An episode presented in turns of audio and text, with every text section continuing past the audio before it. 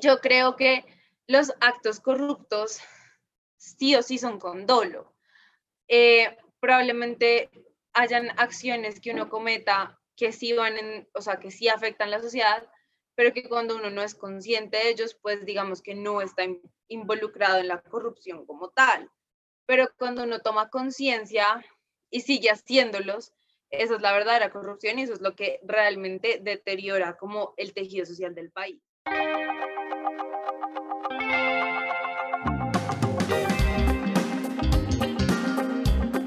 Bienvenidos a Redu al Aire, donde el primer paso para combatir la corrupción es hablar de ella.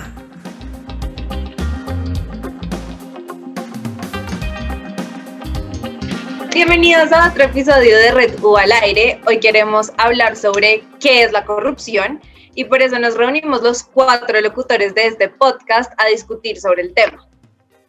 Para empezar, según el Banco Mundial, la corrupción se define como el uso indebido de servicios públicos para beneficios personales. Sin embargo, yo personalmente no estoy tan de acuerdo con esta definición y quiero saber, Pacho, Dani y la Sofi, qué piensan de esto. Según ustedes y en sus palabras, ¿qué es la corrupción?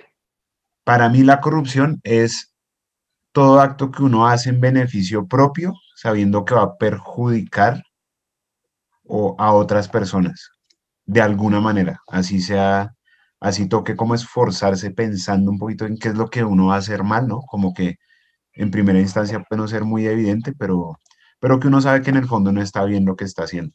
Para mí es eso. La Sofi, ¿tú qué nos ibas a decir? Básicamente para mí la corrupción es, sí, parte de, de ese, de ese interés personal en beneficiarse de una persona solamente a costa de los demás, a costa de los recursos y recursos no necesariamente monetarios, sino también pueden hablarse de otro tipo de recursos que son necesarios para el desarrollo de toda una comunidad o de toda una sociedad. Entonces, es precisamente aprovechar esos recursos que sirven a la comunidad en beneficio propio y usarlos de manera indebida es básicamente como que esa noción de corrupción que la, la, que yo, la que yo comparto y la que yo tengo. Dani, ¿tú? Bueno, eh, yo voy a ser un poco ñoño, voy a, intentar explayarme un poquito acá porque como lo conversamos en un podcast anterior de conflicto, del posconflicto y, y la corrupción, cuando uno no tiene claro el problema es difícil combatirlo.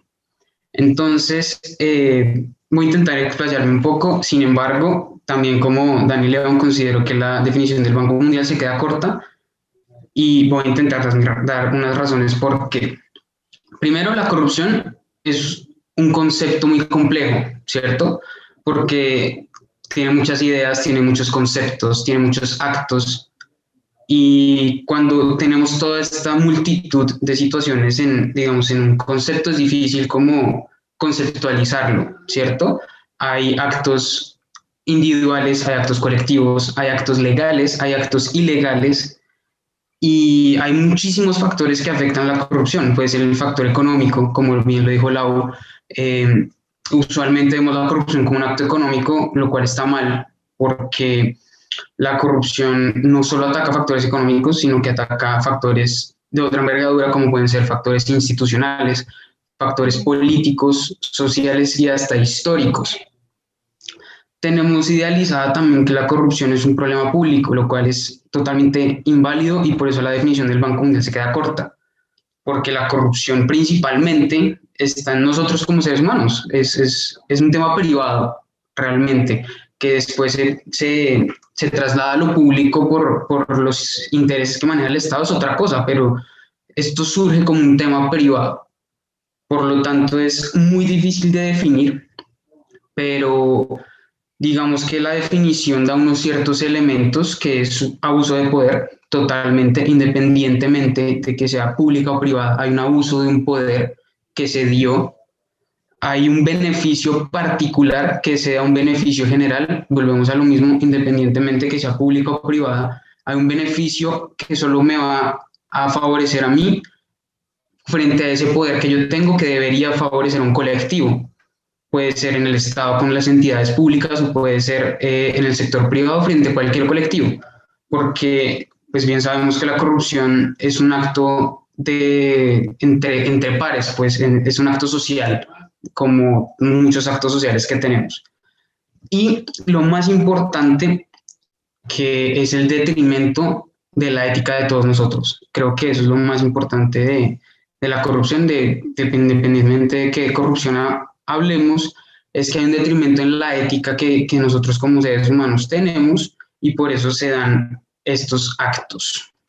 Ya si vamos a hablar de eh, gran corrupción, una corrupción macro, también tiene unas características adicionales. Eh, por ejemplo, el factor económico, unas sumas abismales de dinero, el factor político, usualmente la cúpula del Estado es la que está involucrada, o la cúpula de grandes compañías, de grandes multinacionales, eh, el factor sistémico, eh, como dirían por ahí, Roma no se construye en un día, ¿cierto? Cuando se generan actos de corrupción complejos, esto conlleva a que poco a poco va avanzando la ola, ¿cierto? el factor social, siempre se vulnera a personas con esto y eso es algo que muy poca gente tiene en cuenta. Y por último, el factor impunidad. Siempre que hablamos de corrupción hay un factor de impunidad precisamente porque juega con las dinámicas del poder. Entonces yo creo que así podríamos como concretar un poco más el término.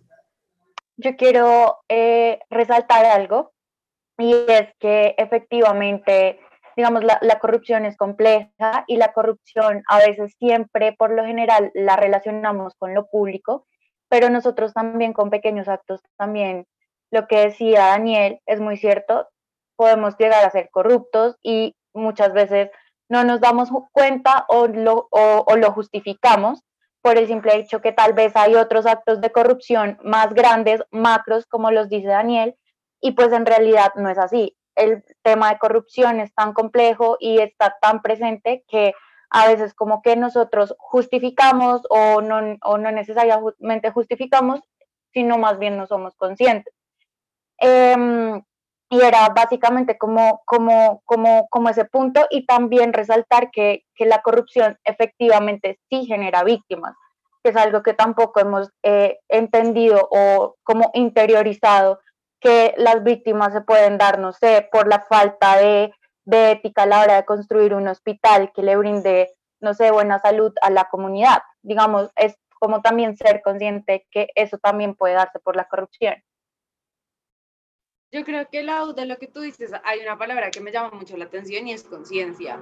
Y creo que eso es fundamental a la hora de hablar de un acto corrupto o no corrupto y también un poquito hablar de lo que nosotros intentamos generar con la red. Muchas veces nosotros no somos conscientes, primero que nosotros también cometemos actos de corrupción e intentamos que todo sea alejado de nuestra responsabilidad. Entonces nosotros tendemos a pensar eh, que la corrupción, o sea, como sociedad, que la corrupción está en lo político, ¿no? Y que está alejada. Y que nosotros no cometemos actos de corrupción. Una vez nosotros somos conscientes de que los cometemos, ahí el acto se vuelve, como se, como se diría, Dani, ayúdame tú, como cuando, eso tiene, cuando uno comete un acto con, con plena intención, eso tiene un, nombre en derecho, como dolo, eso, exacto. Y yo creo que los actos corruptos sí o sí son con dolo. Eh, probablemente hayan acciones que uno cometa que sí van en, o sea, que sí afectan la sociedad, pero que cuando uno no es consciente de ellos, pues digamos que no está involucrado en la corrupción como tal. Pero cuando uno toma conciencia y sigue haciéndolos, esa es la verdadera corrupción y eso es lo que realmente deteriora como el tejido social del país. Mm, otra cosa que me parece muy importante es la normalización. Y esa normalización nos lleva a perder como la conciencia que nosotros mismos tenemos. Entonces, por ejemplo, cuando la sociedad empieza a normalizar el hecho de sobornar a los policías, mucha gente ni siquiera es consciente que es corrupto y lo sigue haciendo y obviamente alimenta un sistema de sobornos y de poca transparencia que nos afecta a todos, pero nuestro deber y lo que como sociedad deberíamos hacer es intentar hacer que nosotros en, en un sentido individual, pero también colectivo, empezamos, empecemos a tomar conciencia sobre lo que deberíamos y no deberíamos hacer. Y yo creo que eso es como un punto de partida fundamental para poder combatir la corrupción o para poder definir si un acto es corrupto o no. Pero pues no sé ustedes qué opinan. No sé, Pachis, tú qué quieras decir, pero algo yo quiero decir súper rápido y es muy cierto, a veces normalizamos también como estudiantes prácticas que no deberían ser así, digamos, una vez hablamos en la red eh, dentro de un producto que se llama Bajo la Mesa, hicimos como un escrito sobre fraude académico. Entonces nosotros también tendemos a normalizar esas prácticas de, ay, páseme la tarea, o ay, venga, me copio, o ay, cometo plagio y nadie se da cuenta pero a la larga eso también llega a tener muchísimas consecuencias, tanto individuales como colectivas, porque pues la idea es nosotros prepararnos como profesionales de manera ética, eh, pues para, para, para hacerlo, por decir, buenos profesionales y buenas personas. Y yo creo que justo, justo en esa misma vía, la USOFI, mmm, algo que como que a mí me hace como dudar un poco, definición del Banco Mundial es que la definición del Banco Mundial habla de servicios públicos y cuando uno habla de servicios públicos en general, la gente piensa como el sí y se asocia de nuevo solo con la política. Pero realmente, en el ejemplo que tú traes, que es la copia, afectación colectiva hacia tus otros compañeros, hacia el profesor, hacia la clase, hacia el aprendizaje, incluso hacia el con profesionales no preparados. Pero como no es un recurso público, entonces simplemente no es corrupción. Y sí, eso es corrupción. Y más cuando es un acto tan consciente. No sé, ¿y tú qué opinas al respecto? Bueno, siempre hemos tenido este debate en la red de si hablar de es, no es un debate fácil porque para algunos es muy claro y para otros no tanto, es, esa, causalidad, dirían los economistas, esa causalidad entre el acto y lo que, lo que pretendemos proteger, que es precisamente este fenómeno. Cuando, eh, digamos que en primera, uno podría decir que el afectado es el propio estudiante porque lo que va a pasar es que va a ser una persona menos preparada para el ejercicio profesional, eh, va a ser menos competitiva y pues esto va a generar que no consiga empleo, que consiga empleos eh, para, de acuerdo a sus capacidades reales y no con las que se pretendía formar, ¿cierto? Pero cuando, digamos, vemos este fenómeno un poco más en macro, y, y, vemos esta causalidad un poco más, eh, no próxima, sino lejana, vemos que esto le hace un daño a la sociedad gigante. Porque en primera, va a ser un profesional en algún momento y ese profesional va a tener que tomar decisiones importantes, principalmente si es eh, pues un profesional que maneje recursos públicos o no, o recursos privados de una empresa que esté en el área de compras, qué sé yo ahí vamos a tener el primer, el primer fallo y es que esta persona que tiene como unos rasgos éticos que no son tan eh, trazados va a tener esta, esta posibilidad de cometer el acto que no ha cometido, pero ya cuando lo hizo, o sea, si lo hace para perjudicarse al mismo, ¿qué nos hace pensar que no lo va a hacer para perjudicar a alguien más? ¿Me explico? Entonces, eh, es un tema complejo porque no es muy clara la relación pero si miramos de pronto haciendo un, un poco de análisis en, en, perspectiva, es decir, hacia futuro, podría ser muy perjudicial para muchas personas eh, y especialmente si, si este sujeto, pues en primera llega a asumir cargos eh, que requieran un manejo de recursos y en segunda, y es muchísimo peor, si asume cargos de poder en este país, que la meritocracia no sea tan, eh, tan explayante como quisiéramos. Y yo creo que esto nos lleva a una gran primera conclusión, o bueno, a dos, en realidad. La primera, eh, pues que definitivamente la corrupción no está solo en la política, y yo creo que ese es el mensaje que a mí me gustaría que se quedaran todas las personas que nos escuchan y en las que no nos escuchan y en verdad en la sociedad colombiana, que dejemos de atribuirle las responsabilidades a otros y seamos súper conscientes que la corrupción también empieza o termina con nosotros. Y en la segunda gran conclusión, y es que creo que se empieza por cosas pequeñas, tanto en lo bueno como en lo malo. Entonces, cuando el estudiante, en, tu ejemplo, Dani, empieza con copia en la universidad y cuando es un gran profesional, todo esto se puede acrecentar. Eso mismo pasa con nuestro, nuestras primeras generaciones, cuando las generaciones se educan en una cultura en la que la corrupción es lo que prima y eso ven en su colegio, en sus papás, en sus amigos, en sus familias, simplemente van a, empezar con cosas chiquitas de acuerdo a su entorno, pues porque claramente un niño de 10 años no se va a poder robar eh, la plata de la educación pública, pero sí puede hacer otro tipo de cosas que en un futuro simplemente van a tener una magnitud proporcional a lo que ese niño, pues, este niño ya adulto puede hacer. Entonces yo creo que, eh, digamos que nuestra segunda gran conclusión es que la prevención y y sí, la concientización de los actos pequeños y la importancia de la transparencia en actos pequeños sí puede beneficiar el futuro de nuestro país. No sé, Pachi, ¿tú qué opinas al respecto?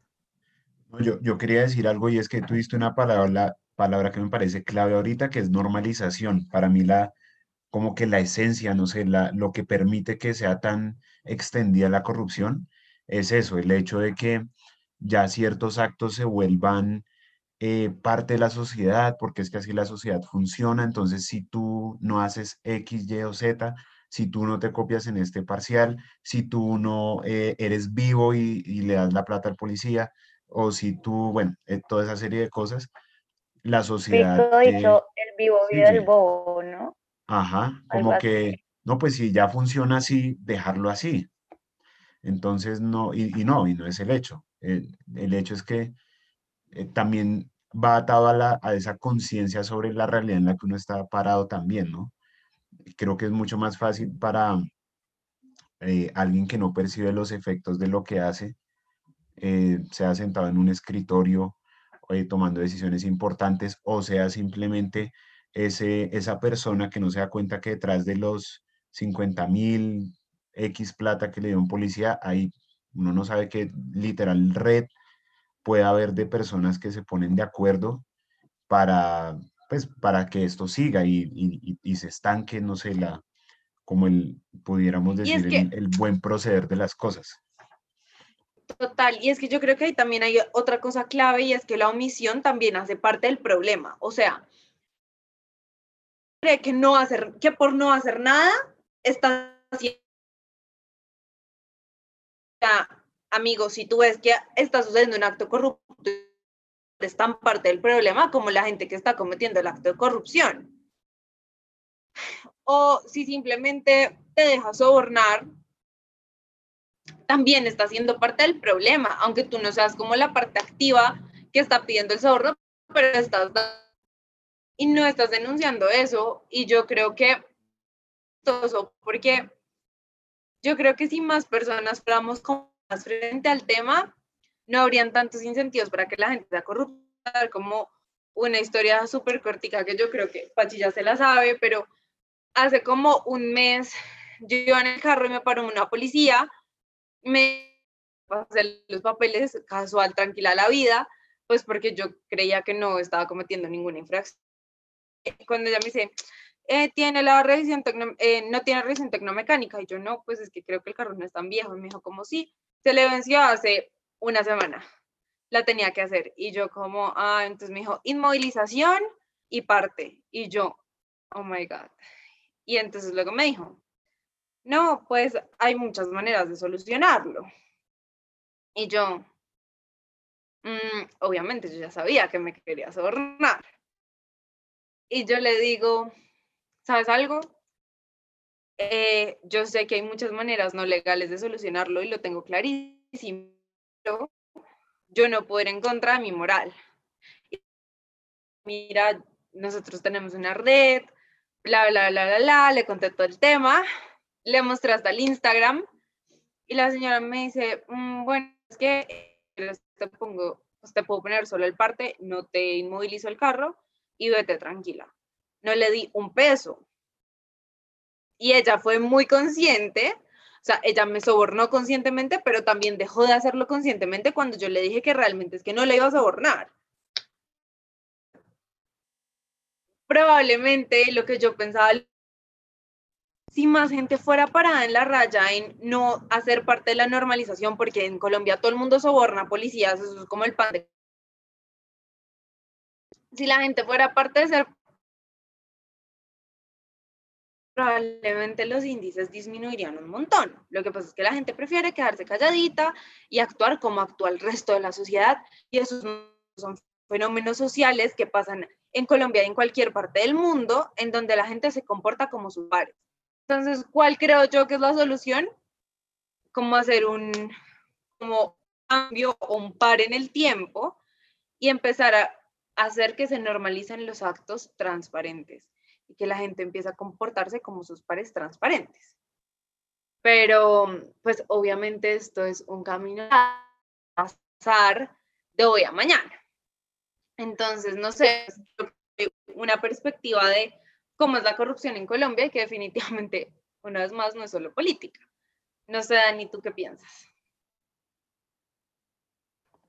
Bueno, eh, muy interesante Dani, y algo que a veces mucha gente no cae en cuenta es que aplicar la ley también es corrupción, no aplicarla, ¿cierto? Independientemente de que no hayas pagado un soborno, la policía no aplicó la ley en su totalidad. Y a ti no te tienen que llevar los carros si, si, si, te, si mecánica, tú tienes como 24 horas para hacerla. O, o, o exacto, cometo, ¿no? Eso que te hizo se llama concusión. También hay algo que, que yo quiero ahondar y agregar en ese tema súper rápido y es que también existe en los patios. También ah, es un tipo de negocio. Claro. Mm. El uso de poder yo creo que es una realidad en Colombia y creo que eso sí lo podemos ver claramente desde el celador de un hospital que se cree el dueño y uno dice, este ha pasado a mí, desafortunadamente, por días me pasa frecuencia, desde, desde ese tipo de cosas hasta, por ejemplo, que el presidente de la República anuncia que compra unas vacunas, pero uno revisa el portal de contratación pública y no hay nada.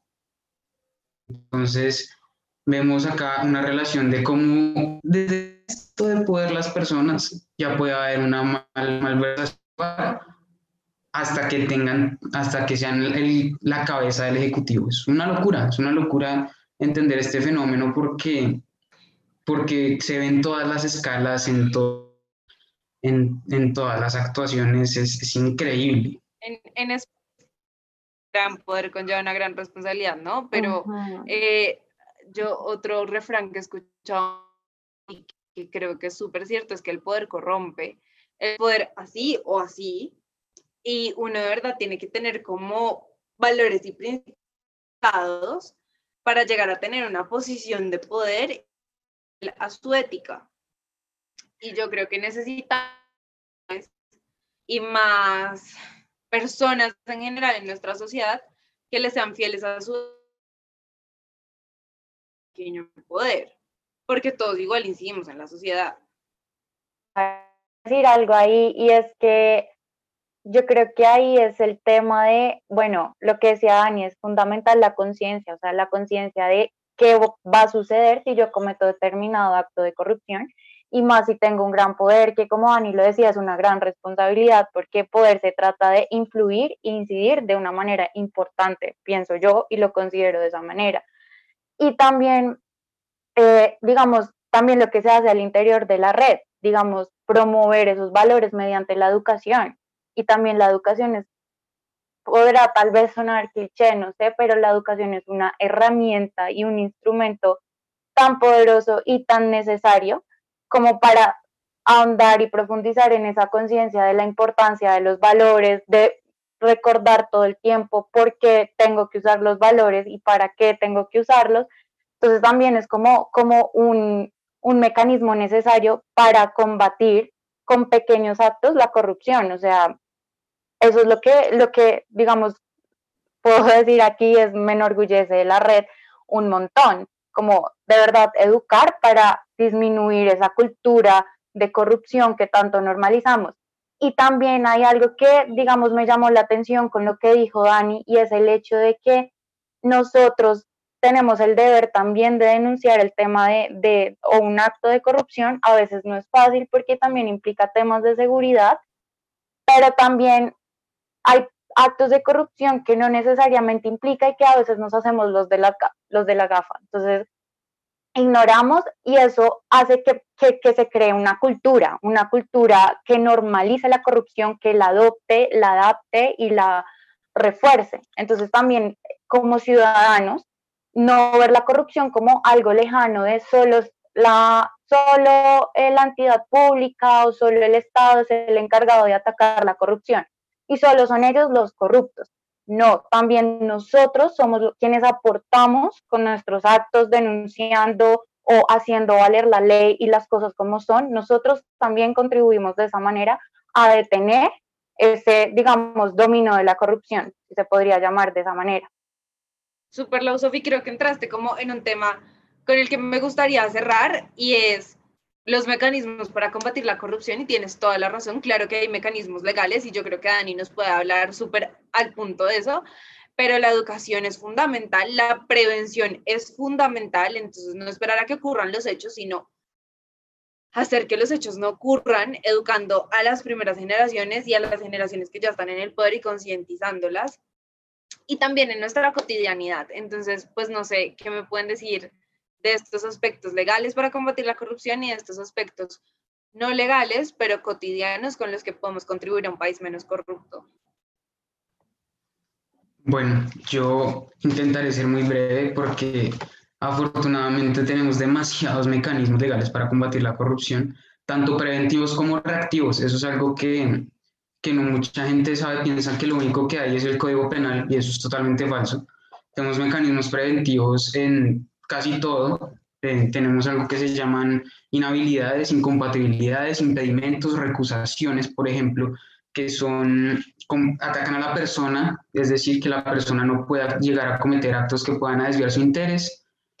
Eh, tenemos también mecanismos de preventivos como eh, los programas de ética empresarial, por ejemplo, lo que los norteamericanos llaman el compliance en el sector privado, que es manejar eh, cómo se estructura eh, la ética dentro de una empresa bajo los principios tanto del buen gobierno corporativo, que básicamente son buena fe, lealtad y, cumplimiento. Y bueno, tenemos muchos más, pero esos son como los más importantes. Y también de manera reactiva tenemos muchísimos. Tenemos eh, los controles que hace la Procuraduría, los controles que hace la Contraloría, las IAS, las, la Fiscalía. Eh, los entes de control los entes de control, diría nuestra linda constitución. Eh, ¿Qué más? ¿Qué más les gusta? Tenemos que Siento que eso existe en el papel, Dani, y claro que hay ejemplos como que se notan, o sea, Andrés Felipe Arias es un ejemplo como de, ok, se cumplió la ley, pero en el 90% de los casos creo que esto no pasa, precisamente por la misma corrupción.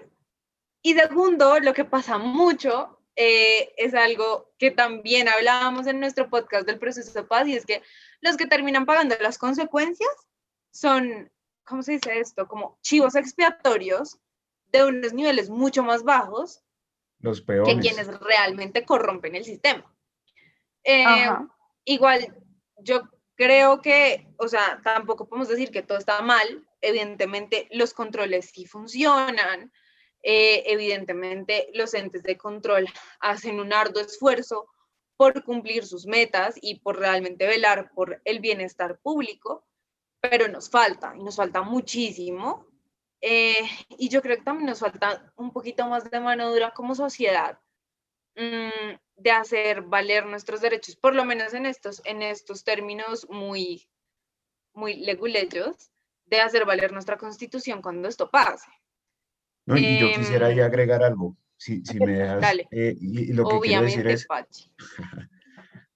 sí, no, lo que quiero decir es que esa, esa, mano dura, no, o sea, no necesariamente es la ley, es, es el hecho de, de pronto lo que eh, mencionábamos ahorita, el hecho de denunciar, pero no es una denuncia, no es, no es la denuncia ante el ente, no, es del hecho de que si yo estoy viendo que alguien está haciendo algo malo, decirle incluso a la misma persona, lo, por chiquito que sea, oiga, ¿Para qué soborna al policía? Pues no lo haga.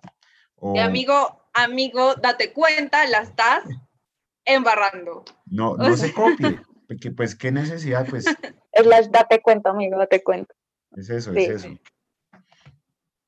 De acuerdo. Sí, Pachi, si te acuerdo. acuerdas también lo que hablamos como ejemplos creativos, que bueno, está la ley y la ley sí, chévere, es necesaria para marcar unos parámetros de, de, de convivencia, pero ¿te acuerdas lo que hablamos de los nudges? Como sí, esos sí. aspectos también. Ajá. No sé si quieras compartir así. como Sí, dinos, haznos un resumen de un minuto, Lau, de los noches. O no sé si Pachi, cuéntanos que, que yo siento que hemos hablado un montón. Dale, no, no, pues es, eh, todos hemos hablado eh, de acuerdo a lo que, a lo que sabemos. Yo soy, como ingeniero me queda un poco, de pronto un poco más cerrada la cosa, pero no, el, el tema de los noches es muy, muy chévere y me, me, pues, me parece interesante, que es básicamente influir en la manera en que las personas piensan con pues simples, simples pistas, simples eh, detalles, sea visuales, sea eh, haciendo poner en un papel el orden, pues cambiando el orden en que se firma un contrato, eh, ese tipo de aspectos que uno no se imagina ni siquiera por dónde pueden eh, ayudar a, a hacer una solución, eh, pero pues también, también constituyen una solución. Desde el punto de vista de ingeniería, ya ahora que lo mencioné, Sí. el simple hecho de hacer bien, o sea, de tomarse el tiempo de, porque yo, yo creo que voy a ser muy sincero, porque me pasó a mí estudiando, uno a veces por simple pereza, ahí, ahí arranca la corrupción. Uno sabe que no está haciendo una fórmula bien porque le da pereza desarrollar una ecuación, por poner un ejemplo. Y estoy seguro que eso pasa afuera en la vida real y que por eso mucha gente se escapa a inspecciones técnicas, no pasan ciertas... em, El camino fácil, dirían por ahí. Exacto, exacto, es, es eso, eso también es Yo creo influye que ese es uno de los mayores, am, ¿cómo se dice eso? Como causales de la corrupción y es que uno quiere conseguir el camino más fácil, pero bueno, pues la idea es que para construir sociedad somos muy conscientes que el camino no es fácil y que juntos tenemos que poner em, granitos de arena que nos permitan tener una sociedad más transparente y estos granitos de arena no reposan en la constitución, definitivamente, sí es una ayuda, sí es una herramienta y sí tenemos que aprovecharla y conocerla, sobre todo, para poder usarla a favor de la sociedad. Pero nosotros como individuos y como ciudadanos necesitamos tomar conciencia sobre nosotros y sobre las personas que nos rodean, ayudarlos a tomar conciencia y educar y prevenir, no dejar que el acto ocurra, sino evitar que ocurra. Muchas gracias a los tres por reunirnos hoy. Me parece muy chévere. Creo que hay mucha tela para cortar en este tema. Evidentemente 40 minutos nunca van a ser suficientes, pero gracias por su tiempo. Gracias Lau, gracias Dani, gracias Pachi. Que estén bien. Chao. No, Bueno, que estén muy bien y pues esperamos que esta charla nos dé a todos herramientas para seguir luchando contra la corrupción, aun cuando esta es invisible. No siendo más, recuerden que para visibilizar un problema hay que hablar de él. Muchas gracias a todas las personas que hacen posible este podcast, que es todo el grupo de podcast de la red UA.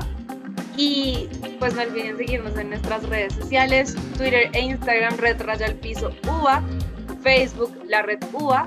Y si quieren saber más de nosotros, pueden entrar a nuestra página web www.redua.org. Si les gustó este podcast, den like, compártanlo, déjenos saber sus opiniones que son muy importantes para nosotros. Muchísimas gracias y nos vemos o escuchamos en una próxima ocasión.